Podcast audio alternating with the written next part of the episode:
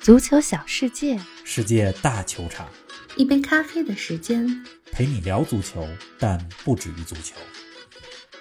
曼彻斯特的天空是蓝色的。曼城六比三完胜曼联，是曼联还未修炼到位，还是曼城早已所向披靡？北伦敦的天空是红色的。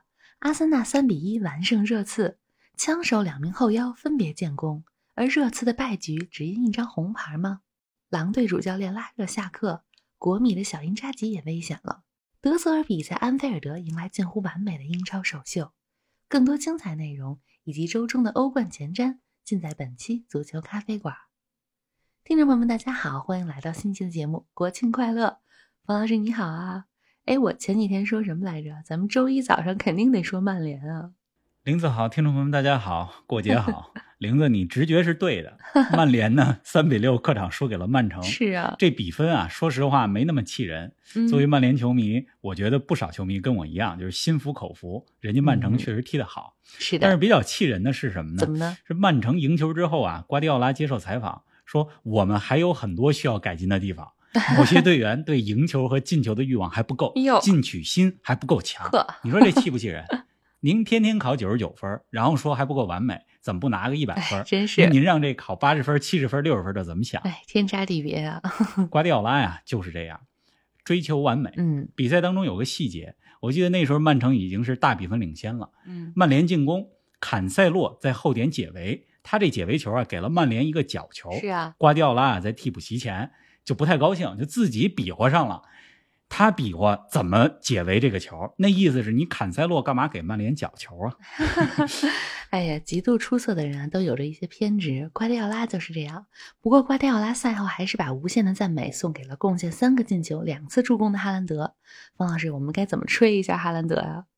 怎么吹估计都不 过分吧。先说说哈兰德的全场比赛，曼城啊，哈兰德的就自己进的第二个球，这应该是曼城进的第三个球。是，那个球呢是德布劳内送出了一个非常漂亮的传球，传到了曼联队防守防线的身后。嗯哈兰德在地面滑行之后铲射破门，是啊，那球你说怎么进的？那啊真是地面滑行，而且滑行的过程中停顿、控制、射门这一系列的动作很难一。气呵成。踢过球的都知道这球有多难。嗯什么叫射手？这就是射手。哎，真是。那么这场比赛之后啊，哈兰德其实也打破了多项记录来，说说，比如说他连续三个主场三个帽子戏法，这是英超历史第一人。嗯，再比如说曼市德比当中，哈兰德这场比赛三个进球，两次助攻，直接参与了五个进球，能传能射，这也是曼市德比的新高。还有呢？英超打了八轮儿，他在射手榜上现在进了十四个球。第二是谁呀、哈里凯恩七个球，就是哈兰德现在已经是排名第二的射手的两倍了，他哎，的进真球的是数。厉害。这看台上的老哈兰德，就是哈兰德他爸，看着儿子的表演多开心啊！是啊这，镜头多次给到了老哈兰德，喜出望是吧外啊。 老哈兰德球员时期呢，和曼联的队长基恩也有着恩怨。二零零一年的四月份，曼市德比当中，基恩对于哈兰德的犯规，就老哈兰德的犯规啊，加速了他的退役。嗯，你知道最高级的报酬是什么吗？是什么就是呢？君子报仇，二十年不晚。哎，真的是就啊，我有个儿子，我的儿子二十年之后在曼市德比当中碾压曼联，真的是碾压呀我相信这场罗伊基恩也在看这场比赛。是的。哎，上演帽子戏法的不只是哈兰德，还有福登。一支球队有两位球员在同一场比赛当中上演帽子戏法，这个可不常见了。这个非常罕见，嗯这是英超当中第三次，就是一个球队有两个球员在同一场比赛当中上演帽子戏法。是，那么前两次呢，一次是2003年的时候，阿森纳六比一战胜南普敦，皮雷斯和彭南特上演了帽子戏法；第二次呢？还有呢，就是2019年莱斯特城客场9比0血洗南普敦的比赛当中，阿约泽、佩雷斯和瓦尔迪分别上演了帽子戏有法。你看这前两回都有南普 敦，是啊，这就跟还有一个尴尬的记录，就是英超当中不是有好几次不多见啊，就是有球队单场丢九个球，过去两次好像也都跟南普敦有有关吧，都是在那儿。输给了莱斯特城，输给了曼联，对，总成为惨案的背景。但是南安普敦呢，还总能保级，也是个小小的奇迹。真的是，福登和哈兰德在曼市德比当中帽子戏法，这比赛用球给谁，谁拿回家成了问题。嗯，因为一般情况下就是拿谁上演了帽子戏法，谁拿回家对呀呀？这这和两个俩人人上一演样帽了子戏法怎么办？嗯，曼城的队长京多安赛后呢有这么一个动作，就是他把哈兰德抱着那球给抢走了，送给了 福登。那意思是哈兰德，你都好几个帽子戏法，好几个球了，这回给福登吧。是 那过了一会儿呢，京多安又找出来一个球，把这球给了哈兰德，哎呦一人一个。你看这京多安这队长多会做人。是啊，哎，上演帽子戏法的福登，之前节目呢咱们就说，英格兰要想在世界杯上走得远，一定要重用福登。嗯，不过这英格兰的福登和曼城的福登完全不一样，这同一个球员在不同的土壤上、啊真的是不同的教练手下表现就是不一样。哎，说到土壤啊，哈兰德来到曼城真是来对地儿了。曼城有太多能给他送出绝妙传球的球员了，尤其是德布劳内。二零二二二三赛季目前开赛两个月了，各项赛事当中，哈兰德的进球数据是十七个，德布劳内的助攻数字是十次，这两个数字应该都是全欧洲最高了吧？不知道是不是全欧洲最高，反正是五大联赛最高。嗯，曼城呢，你看人家有着五大联赛当中爆破力最强的攻击手哈兰德，有着传球能力最强的助攻手德布劳内，哎，真是绝了！德布劳内加上哈兰德就等于无解。是，所以说曼联呢输得心服口服。这赛前啊，这场比赛的焦点是一米九四的哈兰德对阵一米七五的马丁内斯。嗯，呃，去年两名球员在多特蒙德和阿贾克斯的时候那场比赛，马丁内斯防守哈兰德很成功啊。是，但是防守啊，它不是一防一这么简还有单，很足多球比因赛素也不是一对一。是的你上次成功了，不代表这次就成功。没，错，今天这球，你说利桑德罗马丁内斯有明显的失位吗？也没有。但是这曼城传球太贼了，哈兰德终结能力也太强了。这竞技体育啊，有时候你不服不行。哎，真的是是，吧？昨儿晚上看曼市德比，我本来呢是只能看上半场，因为下半场呢我要去给一个创新比赛当评委 去是。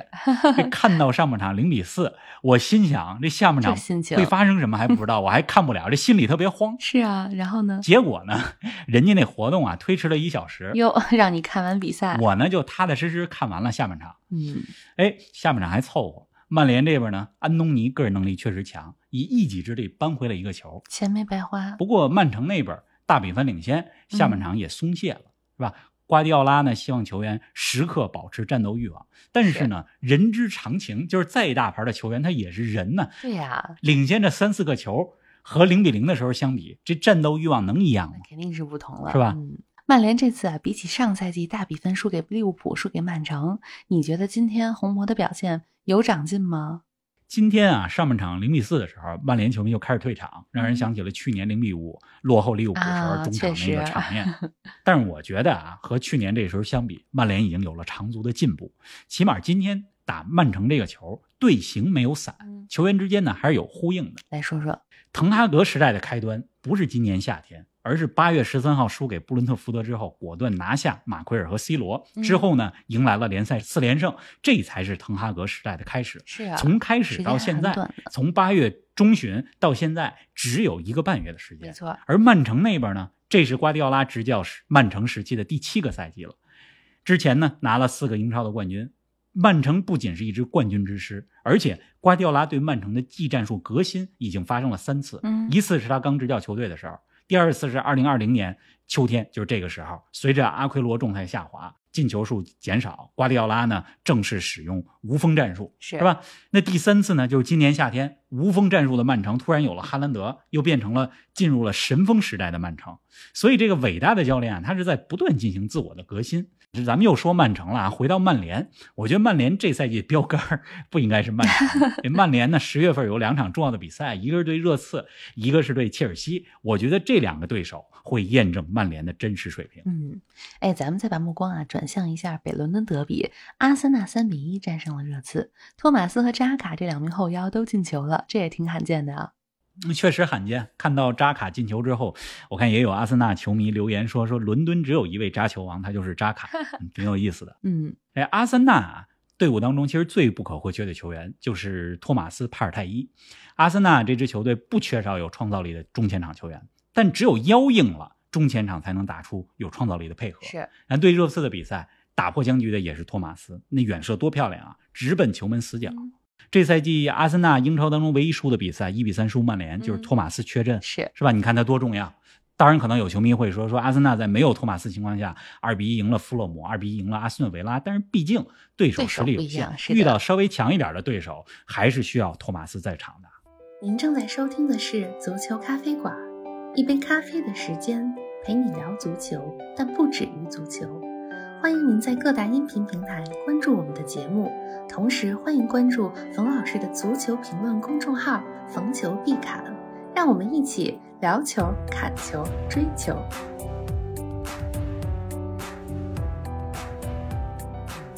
哎，这场比赛最大的争议点无疑是埃默松的红牌了。下半场第六十二分钟，主裁判安东尼·泰勒将热刺的埃默松罚下了。冯老师，你觉得热刺输球主要是因为这张红牌吗？这张红牌啊给中了，嗯埃莫松那动作确实鲁莽，是但我觉得黄牌就够了。安东尼泰勒这名裁判呢，一直比较宽松，对吧？双方主教练可能赛前也会说，这场裁判是泰勒啊，拼抢可以更加凶狠一点，因为哨儿比较松。对呀、得，但埃莫松这个球啊，确实有一个向下踩踏的动作，红牌呢你也说不出什么。但是按照泰勒之前的平时尺度来说，就是黄牌一这个回紧一了个。动作，是对吧？没想到给红牌，哎，这是一场非常焦灼的北伦敦德比，但是呢，我觉得被这张红牌给毁了。嗯，给红牌的时候是二比一，阿森纳领先，但热刺还有机会，对呀少打一人呢就不就一样了更没什么戏了。呃，比赛呢也提早进入垃圾时间，嗯扎卡打进了阿森纳的第三个球。后来你看，孔蒂也开始换人了，把孙兴民、李沙利松都换下去了。其实也知道扳不回来了，咱们就为周中的欧冠做准备吧。是啊还有后边的比赛呢，对吧？但是你刚才说这个热刺输球，主要是不是在这红牌上？我觉得啊，不只是输在了红牌上嗯，阿森纳确实是踢得更好的一方，尤其呢是阿森纳的中前场的配合非常娴熟，非常耐心，就像剥这个洋葱一样，一层一层撕开热刺的防线。同时呢，阿森纳的前场紧逼做得非常好，让热刺那边出不来球。你看昨天这场北伦敦德比，热刺好多球开球门球的时候就落里开大脚，对吧？因为没法短传，短传阿森纳球员上来就被断，是所以啊洛里开大脚开出来也开的不好，丢失球权。嗯这说到门将啊，其实这洛里这状态也一直在走下坡路。热刺呢要有替补门将的储备了。这赛季呢是从南安普顿那边买来了弗雷泽·福斯特，但是福斯特也三十四岁了。嗯年纪也不小，是据说之前热刺想买利兹联的门将梅里耶，对吧？总之呢，我觉得热刺未来几年要补强门将这个位置了。嗯，那阿森纳目前啊是七胜一负，继续领跑英超。而在下轮呢，他们也将迎来大考，对阵利物浦。利物浦本轮主场三比三战平布莱顿。方老师如何评价布莱顿新任主教练德泽尔比的首秀呢？你说对阿森纳是大考，我倒是想阿森纳对利物浦，对阿森纳是大考还是对利物浦是大考 啊？因为利物浦最近这状态确实有点差。是上周咱们有一期节目哈、专门说布莱顿的主教练德泽尔比，没错还没听的呢，大家可以回听。德泽尔比英超首秀客场对阵利物浦啊，十分梦幻，近乎完美。嗯，前十六分钟二比零在客场领先利物浦，很梦幻吧？是啊，但是最终呢，没能带走三分，只带走了一分，三比三的结果有点遗憾，但也挺好的。德泽尔比的布莱顿啊，我觉得通过这场比赛来看，延续了波特时期的整体足球的打法嗯，而且在中后场的控球更自信了，这也是德泽尔比的特点。通过后场的传导撕破对手的前场紧逼，一旦把球输送到中前场，就有很大的进攻空间了。嗯布莱顿这边三个进球全部来自于特罗萨德吧，这名二十七岁的比利时球员啊，我真觉得特罗萨德是我心目当中现在世界十佳球员。嚯，如果就论目前状态来讲的话，他的状态非常棒。嗯，今年世界杯上，比利时不可小视。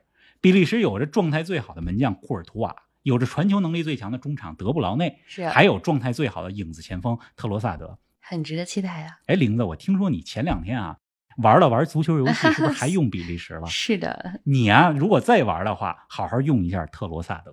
行，我我努努力啊，但是我玩游戏啊还是属于瞎玩儿。 哎，利物浦这状态啊，让红军球迷很担忧啊。从零比二到三比二，大家都以为利物浦成功逆转了，没想到到第八十三分钟被逼平了。利物浦啊，我觉得考虑换一下阵型吧，嗯因为现在四后卫的话，你右后卫用阿诺德，阿诺德防守弱点太明显了，任何一支球队都知道打阿诺德这一点。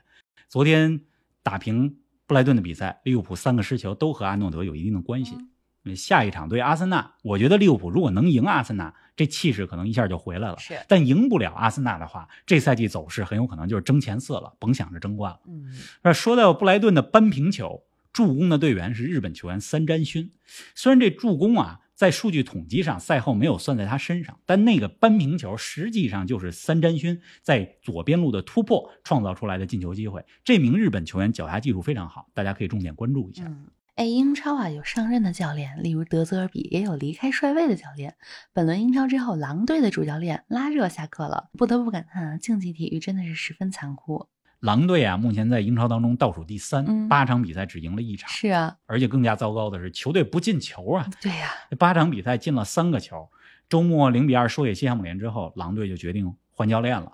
嗯今年夏天呢，球队投入也特别大，但是成绩很差，教练下课也是自然的结果了。那狼队今年夏天花了得有将近一亿欧元买球员吧，马泰乌斯、努涅斯、格德斯、科林斯，还有萨拉季奇这名高中锋。不过他来了之后伤了，嗯所以高中锋的位置又来了这个迭戈科斯塔。是那咱们之前英超前瞻的时候就说，我说狼队今年弄不好有降级的危险，结果八轮过去之后，主教练下课了，狼队目前也在降级区。嗯，不过我觉得如果及时调整吧，以他们的实力还是能保级的，但如果不马上调整的话，那就很危险了。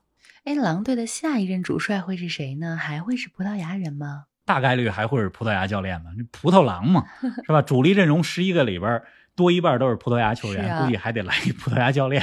嗯，葡萄牙啊，现在其实好教练挺多的。比如说，我之前在节目里边，咱们说欧冠的时候就说过，里斯本竞技主教练阿莫里姆是一位好教是练、啊少帅，但是人家还带队打欧冠呢，估计不会来狼队。